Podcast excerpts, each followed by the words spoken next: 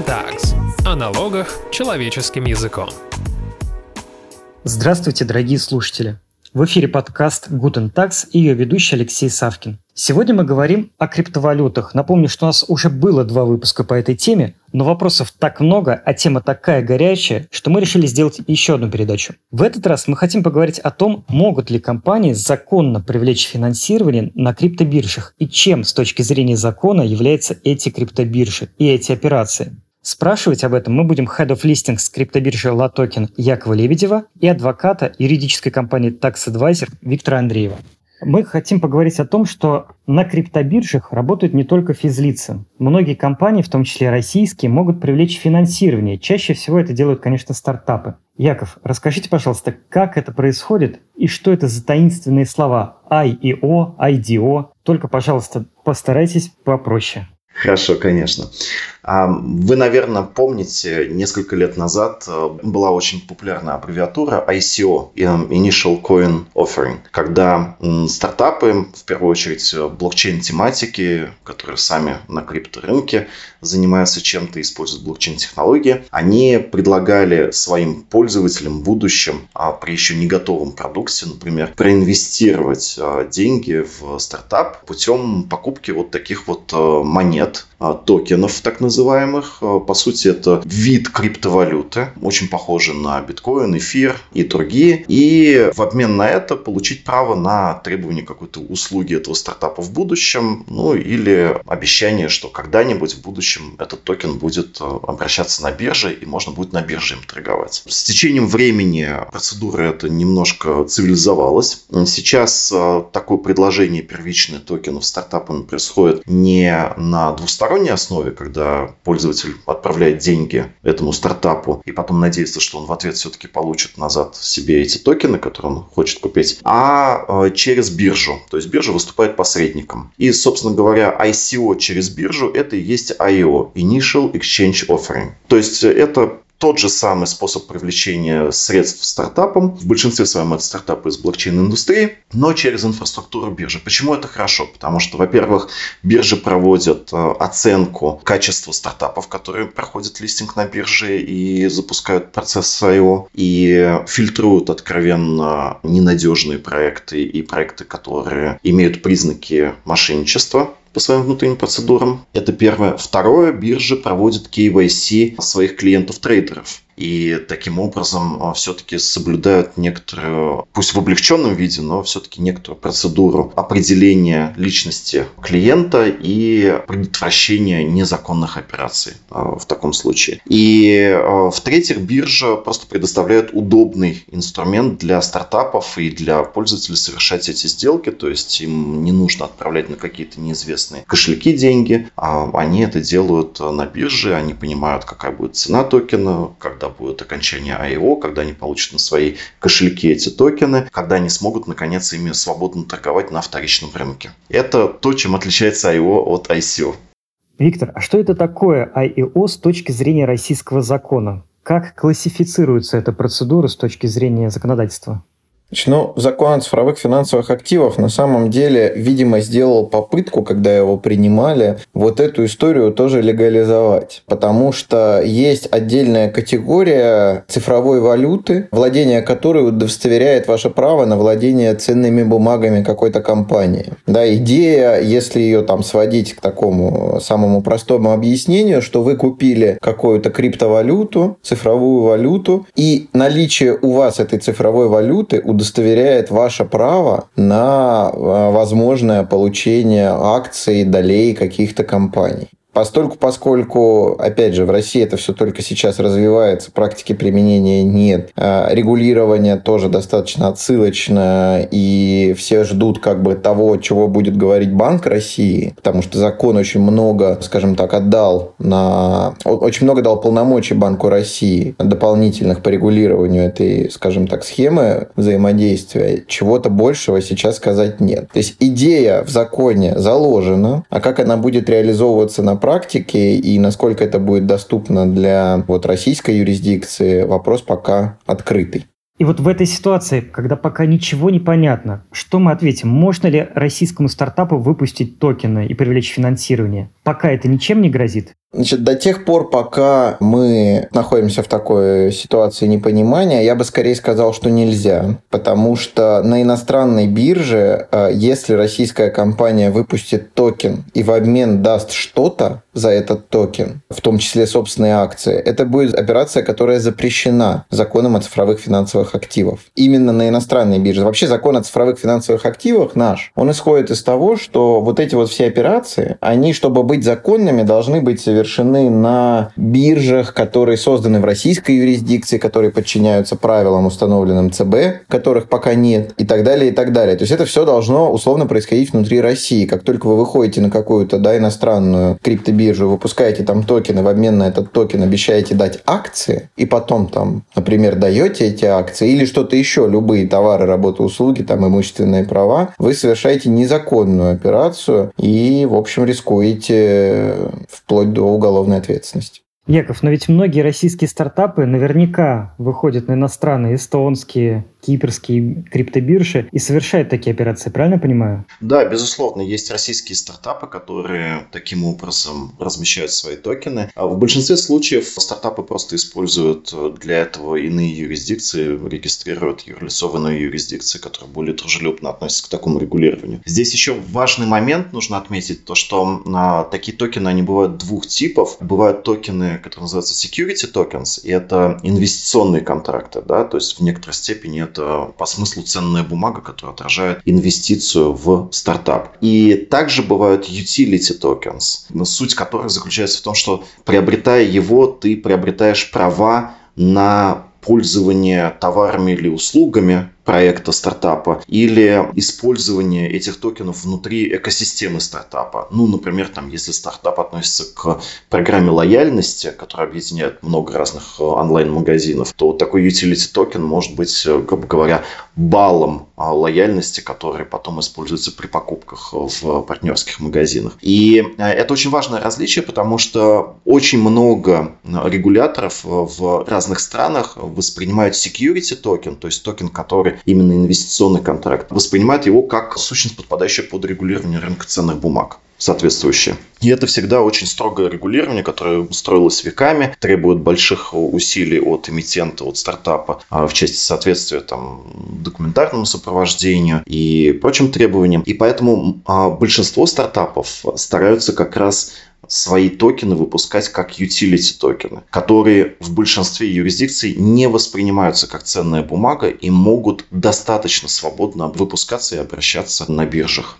Угу. Яков, тогда задам вопрос с точки зрения инвестора. А вообще есть ли примеры и много ли удачных размещений токенов? Вот компании, когда вышли на биржу, привлекли средства и действительно сделали что-то реальное, и инвесторы получили реальный профит. Можно начать с самого прекрасного и самого, наверное, на слуху примера в виде эфира, который является блокчейном, инфраструктурой для создания других токенов, других монет и инфраструктурой для того, чтобы люди могли заключать так называемые смарт-контракты, которые подтверждаются блокчейном. И это действительно большая ценность для пользователей во всем мире, и стоимость эфира, она показывает то, что инвестиции в этот токен, в эту монету в свое время были очень интересными. И даже совсем недавно он там стоил примерно в два с половиной раза дешевле, чем он сейчас, то есть буквально в конце прошлого года. Очень много токенов, а, связанных с проектами DeFi,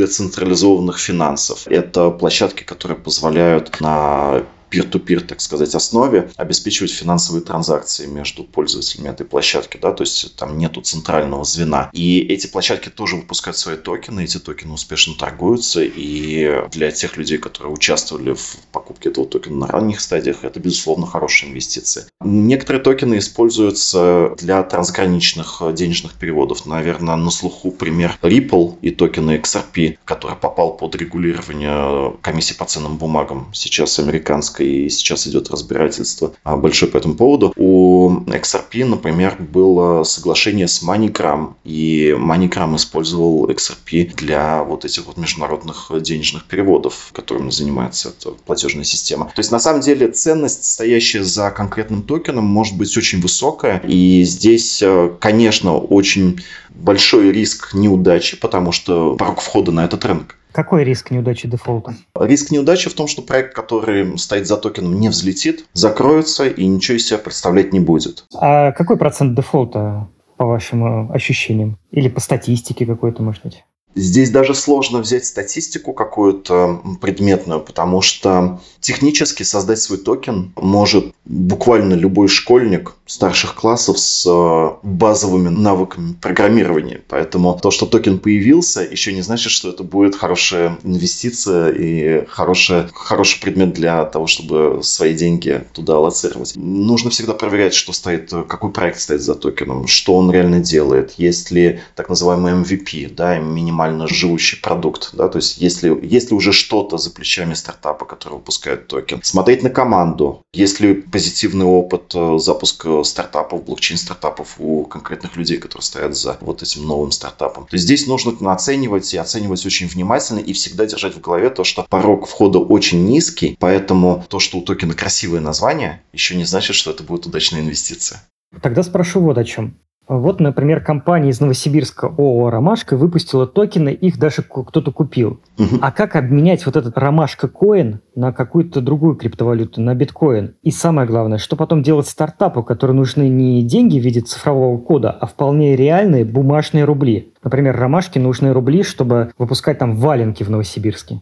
Прекрасный пример. Для начала ООО «Ромашка» должна обратиться на одну из бирж с просьбой провести листинг своего токена. Таким образом, а, токен попадет в инфраструктуру публичной торговли, и, например, пользователи биржи, на которую обратился ООО «Ромашка», смогут свободно продавать а, и покупать этот токен. И Ромашке, безусловно, придется доказать бирже, что она не пустышка, и что на самом деле за ней огромный склад уже наваленных валенок, рынок и огромные перспективы по валенковалянию в будущем. А, пройдя процедуру листинга и допустив токен на а, биржу, по сути, Ромашка позволит пользователям, которые когда-то инвестировали в его токен, реализовать эти токены на бирже, продолжить уже торговать с другими пользователями и новым пользователям уже, тем, которые торговали на этой бирже, но ничего не знали про Ромашку, а, обратить внимание на такой перспективный стартап и приобрести токены этой Ромашки. И в этом смысле сами фаундеры, да, представители у Ромашка могут токены продавать на бирже точно так же, как и обычные трейдеры, таким образом привлекать э, для себя финансирование. Вообще, биржа не только инструмент финансирования для проекта, но еще зачастую это а, инструмент продвижения товара, услуги, то, чем занимается проект. Потому что у крупных бирж всегда большая пользовательская база, и, конечно, любой интересный токен, который листингуется на бирже, он широко анонсируется, и пользователи обращают на это внимание. И очень часто обращают внимание непосредственно на сам стартап и на тот продукт, который он делает. Так что, возможно, если ООО «Ромашка» залистингует токен на бирже, то через некоторое время она получит еще и вал заказов на теплые удобные валенки к следующему сезону. Как все-таки компания «Ромашка» получить реальные рубли на закупку материала? У «Ромашка» получить реальные рубли на закупку материала будет довольно сложно. Потому что если у «Ромашка» находится в России, то любые операции по ее расчетному счету, насколько я понимаю, должны иметь подтверждение. И подтвердить э, приход денежных средств от продажи токенов, боюсь, будет сложно. Особенно в свете э, закона о цифровых Это мы сейчас Виктора спросим. Здесь э, насчет, скорее вопрос, да. Насчет опасности. А как вот получить-то рубли. Вот э, вывести деньги с криптобиржи, получить все-таки рубли. Ну, смотрите, у владельцев у Ромашка есть, э, грубо говоря, два практических подхода к решению этой проблемы. Так как получить легально рубли на счет юрлица они, скорее всего, не смогут, потому что не будет э, достаточных обоснований для этого, то они могут или получить э, деньги на счет юрлица, зарегистрированного в другой юрисдикции, и потом уже делать трансфер между своими юрлицами в рамках какого-то процесса внутреннего, внутрикорпоративного. Или что часто делается, фаундеры, а, владельцу ромашка просто как частные лица выводят деньги. Но здесь а, будет вопрос опять-таки к размеру суммы. Если это будет большая сумма, то придется опять объяснять. Виктор, и наконец к вам вопрос. Расскажите, пожалуйста, какие налоговые последствия возникают у ромашки из Новосибирска а, после поступления средств с криптобиржи в Эстонии?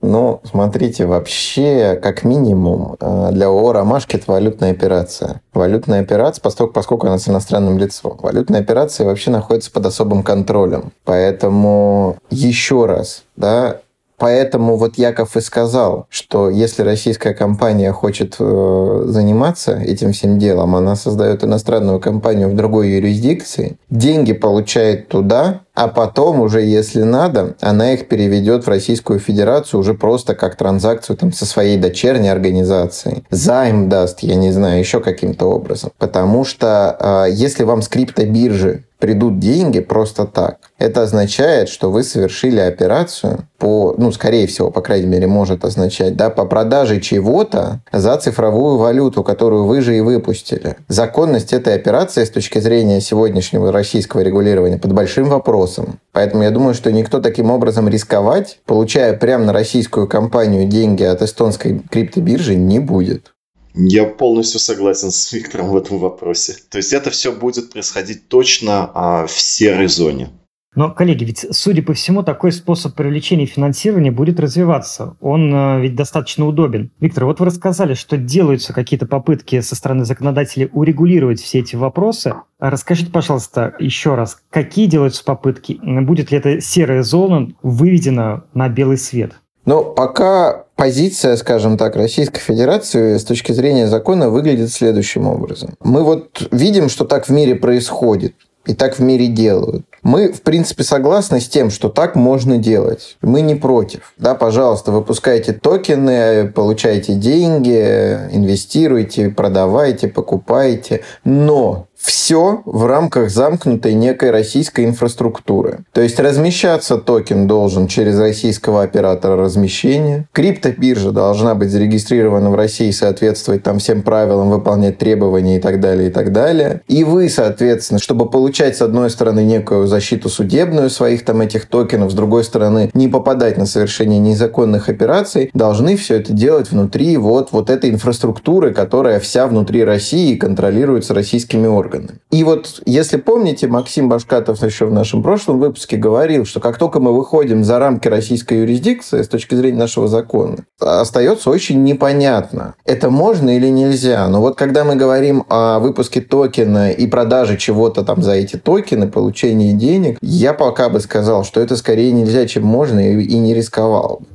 Яков, скажите, пожалуйста, а вот э, такая инфраструктура создается ли в России или все-таки все биржи живут за рубежом, не в российской юрисдикции? Юридически биржи живут э, за рубежом, в более лояльных крипте юрисдикциях это абсолютно точно. Фактически же э, очень много команд находятся именно в России, потому что в России очень много разработчиков, связанных с криптой, а, сильных разработчиков, сильных команд и очень много проектов, которые фактически находятся в России. Но, к сожалению, из-за недостатка регулирования, из-за отсутствия регулирования, из-за недружелюбности трансграничных всех вопросов, когда у тебя там эмитенты из одной страны, а биржи из другой страны, вот, к сожалению, из-за этой ситуации э, весь этот рынок на самом деле проходит э, мимо российского легального поля. Вообще никак не присутствует. Хотя реально люди находятся здесь. Очень многие. Ну что ж, нам, по сути, остается только надеяться, что законодатель урегулирует эти вопросы, и наша юрисдикция будет только дружелюбнее становиться. А наш эфир подходит к концу, и сегодня мы говорили о том, как юрлица могут работать на криптобиржах и как с точки зрения закона оцениваются эти операции. Мы благодарим за беседу Head of Listings криптобиржи Ля Токен Якова Лебедева и адвоката юридической компании Tax Advisor Виктора Андреева. Спасибо, коллеги. Дорогие слушатели, подписывайтесь на подкаст на тех платформах, где нас слушаете, оставляйте комментарии, ставьте лайки, мы это очень любим. Всего вам доброго и удачи. Спасибо большое, коллеги, было очень приятно. Спасибо большое, да, коллеги. До свидания.